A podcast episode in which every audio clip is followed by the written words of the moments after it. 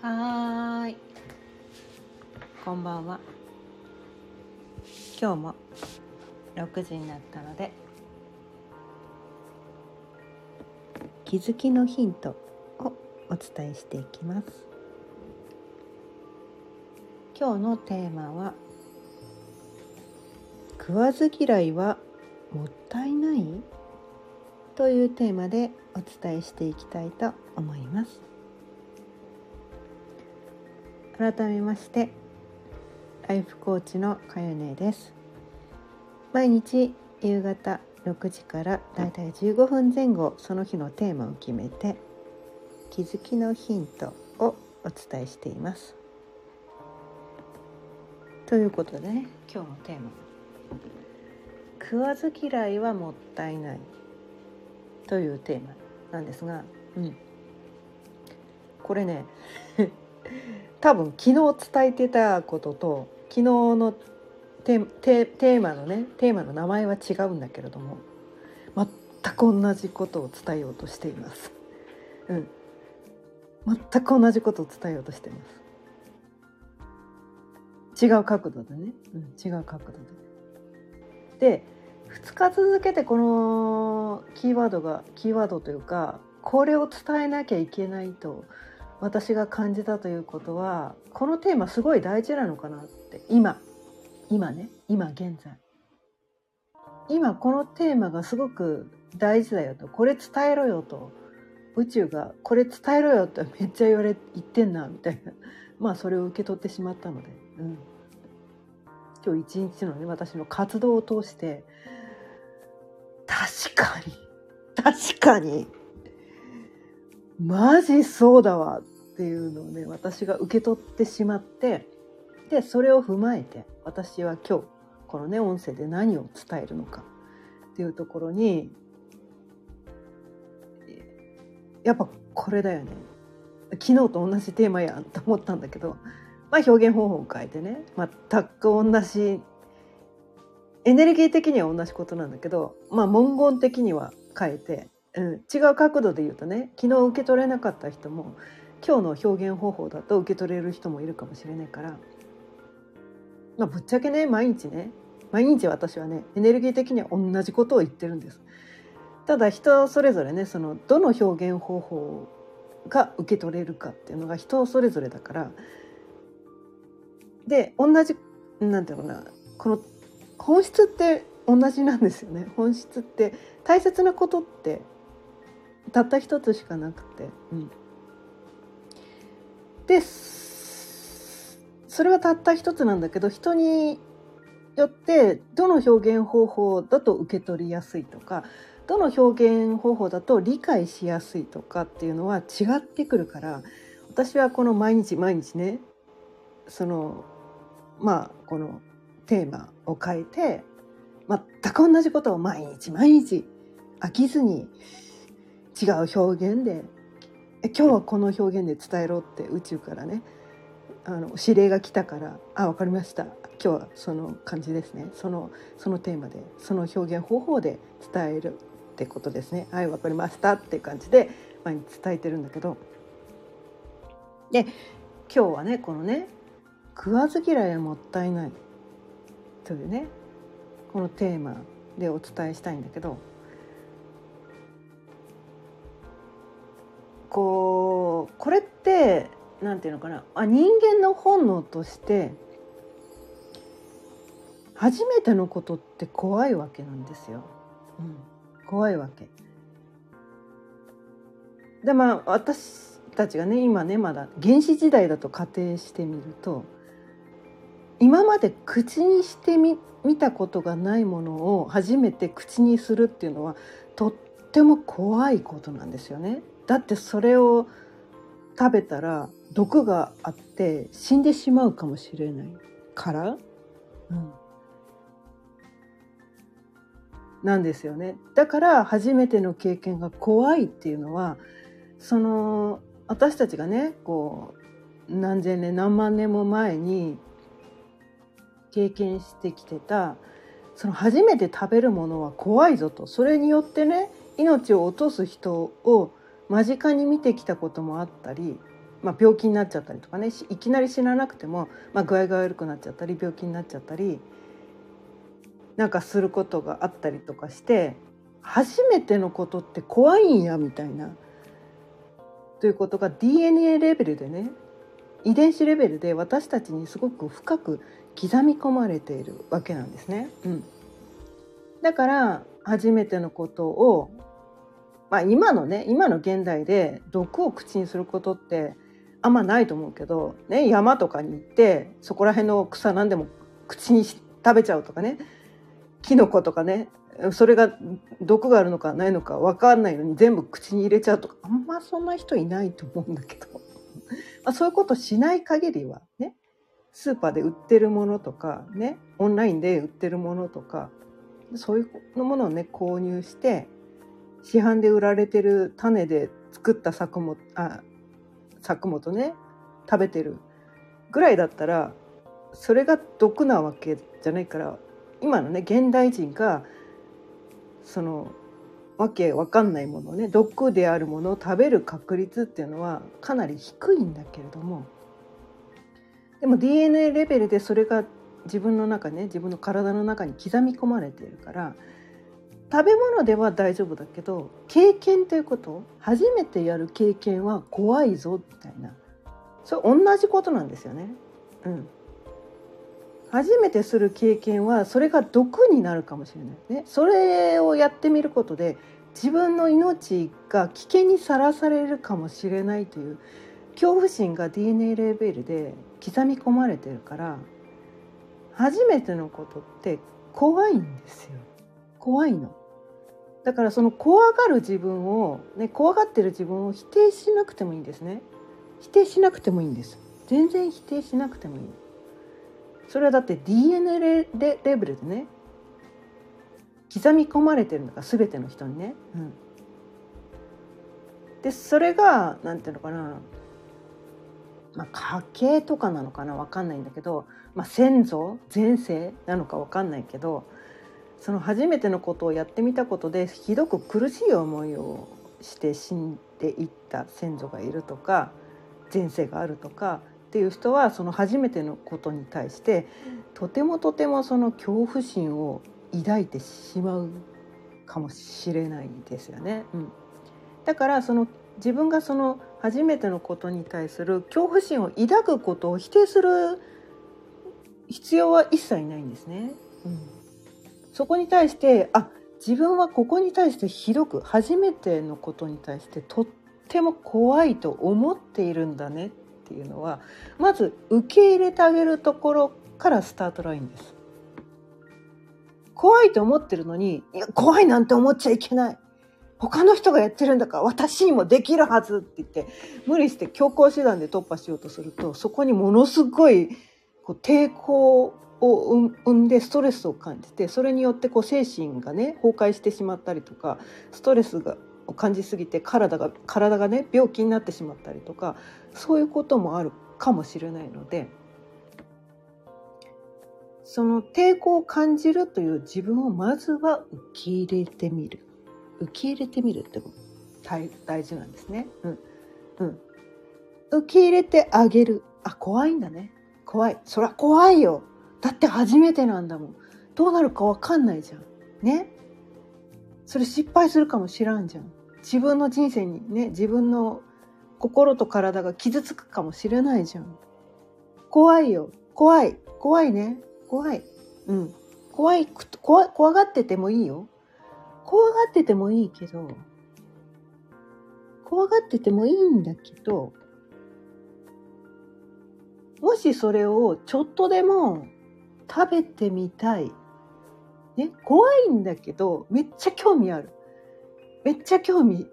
があって、ワクワクしてる。ね、自分の中でワクワクしてる。だからね、そのね、割合なんだよね。ワクワク度合いが半分越したらやってみればいいってことなんですよ。だから恐怖の方が半分をね、半分以上だったりしたら、まだそ、そこまで育ってないってことなんですよ。そのワクワク度合いがね。そこまで自分がだからその許可が下りてないってことなんですよ。自分に対してそれやっていいよっていう許可がまだ自分に対して降りてないことを強行手段としてやるのはそれは心と体が傷ついてしまう行為だからそれはそこまで無理しなくていいよっていうのをねそこもやっぱり伝えとかなきゃいけないのかなって思うんですね。うん、やっぱそこが自分の中でどっちが強いのと食べてみたい経験してみたいがそっちの方が勝った時勝った時、うん、そっちが勝った時にそれって多分自分に対してそれやっていいよって許可が下りた時だと思うんですよね。うん、でその時期っていうのは人それぞれなんですよ。今すぐ全ての人がね怖いけどね怖くてこれやってしまったら私精神が崩壊してしまうかもしれないけどでもなんかみんなチャレンジしてるから私もチャレンジしなきゃいけないって自分を追い込んでしまうとそれは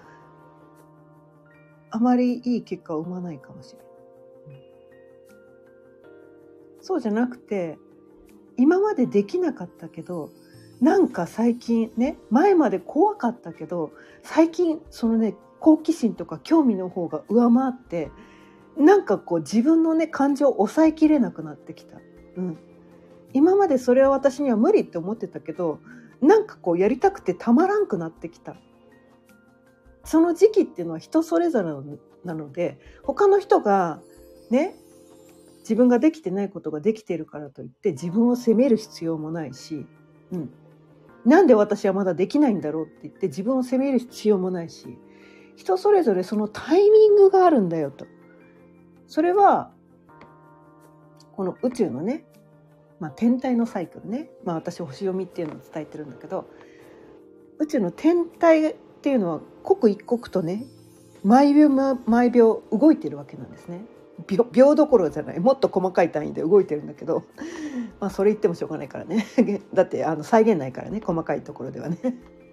だって宇宙のスピードって目にも止まらない速さで言ってるからそれを事細かくねあのエビデンスとかねなんか そう細かい数字出してもここではあんまり見ないと思うからそこまで言わないけど、うん、ただ毎春毎春宇宙の天体は動いてて宇宙のエネルギーっていうのは移り変わっていてで自分がね自分が生まれ持ったその天体の配置と自分が生まれた時のね天体の配置と今現在の天体の配置のその関係性によってそのタイミングっていうのは人それぞれ違ってくるわけなんですよ。そのお互いのね生まれも生まれた時の天体と今今現在のね今現在の天体の動きが何か意味のある角度を取った時にすごいなんかこう自分に対してそのエネルギーを感じてその後押しが来る時もあるし逆に抵抗を強く感じる時もあるしそれは個人個人で違うんです。他の人があの人波に乗ってる。私も波に乗んなきゃとかそういうことじゃないんです。人それぞれ波が違うんですよ。人それぞれそのなんかなんかあの上げ潮の時とか引き潮の時とか人それぞれ違うんです。他の人がねね上げ潮に乗ってあの人めっちゃ波に乗ってるから私も波に乗んなきゃって思うかもしれないけれども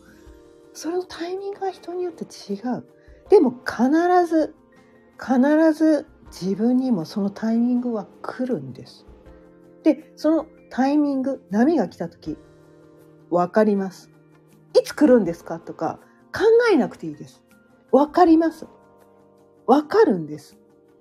てか抵抗できないぐらいの波来るから。来るから。もう抗えない波来るから大丈夫。すぐわかるから。絶対わかるから。いつ来るんだろう？いつ来るんだろう？いつ来るんだろう？って毎日気にしてなくていいです。大丈夫です。安心して待っていてください。その波が来た時に、このね、食わず嫌いっていうのを手放して今まではなんかね抵抗があってそこに対してチャレンジできなかった今まで怖くてできなかった。けどなんか今ならできる気がする。今なら動ける気がする。なんかそういう波が来た時に乗ればいいだけなんです。無理してねそのなんとかな、えーと、向かい風の時に他の人が頑張ってるか私も無理して頑張んなきゃ向かい風来てるけど頑張んなきゃっていう時はどんなに押しても押しても絶対前に進められませんから。諦めてください。そういう時は諦めてください。私には私の波があると。あの人は今波が来てるんだなと。私は波が来るまで待っていればいいだけなのねそれを自分に許可してあげるっていうことがとっても大事で。でその波が来た時に今までそれできなかったけど今まで食わず嫌いだったけどなんか波来てるから乗っちゃおうかな。そのね軽さが大事なんです。軽く乗れるかめっちゃ抵抗きてるけども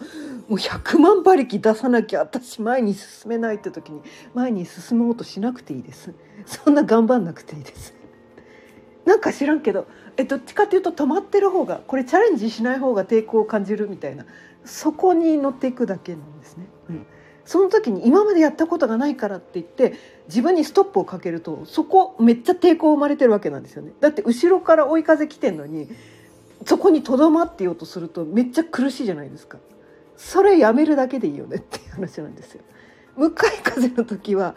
そこ抗えなくていいんです。交代してもいいんです。向かい風だからだって向かい風来てんだもん。後ろ下がっちゃうよね。あそんなのいいんですままあ年代分かっちゃうかもしれないけど、まあ、水仙寺清子さんの人生365歩のマーチっていうのはね昔あったの。知ってる人は知ってるかもしれないけど。3歩進んで2歩下がるとかね。そういうね歌があるんですよ。追い風の時にねこう3歩進んだけど向かい風来たら2歩下がってもいいんです。それでいいんです。人生なんてそんなものなんです。下がってもいいんです。下がった自分を否定しなくていいんです。人生なんてそんなものなんです。みんなそういう人生を生きてるんです。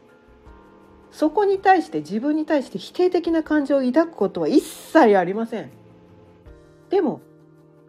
長い目で見たら3歩進んで2歩下がるだから1歩は進んでるわけなんですよ。長い目で見ればね。自分の人生をもっと長い目で見てあげてください。今日明日私何の進歩もしてないって思うかもしれないけどこの1年を振り返ってみたら数ミリでも多分前進してるはずなんです。3年5年10年振り返ってみたら10年前には考えられないところに今あなたはいるはずなんです。信じられない。10年前には何も、ね、予想だにすらできなかった位置にあなたはいるはずなんです。まあそんな感じでね。自分を許容してあげて受け入れてあげてで流れが来た時にね食わず嫌い。今まで食わず嫌いだったけどとりあえず食べてみてもいいんじゃない？今までできなかったかもしれないけどとりあえずやってみればいいんじゃない？昨日と全く同じテーマです。うん。感覚としてね昨日ね細かいとこまで伝えられてなかったから。で今日ね一日このね私学びも深めてことであそっかここまで深いところまで落とし込まないと動けない人もいるかもしれないなと思ったので今日はねこのテーマでお伝えしてみました。ということで今日は「食わず嫌いはもったいない」というテーマでお伝えしてみました。今日も聞いてくださってありがとうございました。毎日夕方6時からだいたい15分前後その日のテーマを決めて気づきのヒントをお伝えしていますまた聞いてくださったら嬉しいです。チャンネルのフォローやいいねボタンもぜひよろしくお願いいたします。それではまた明日。さようなら。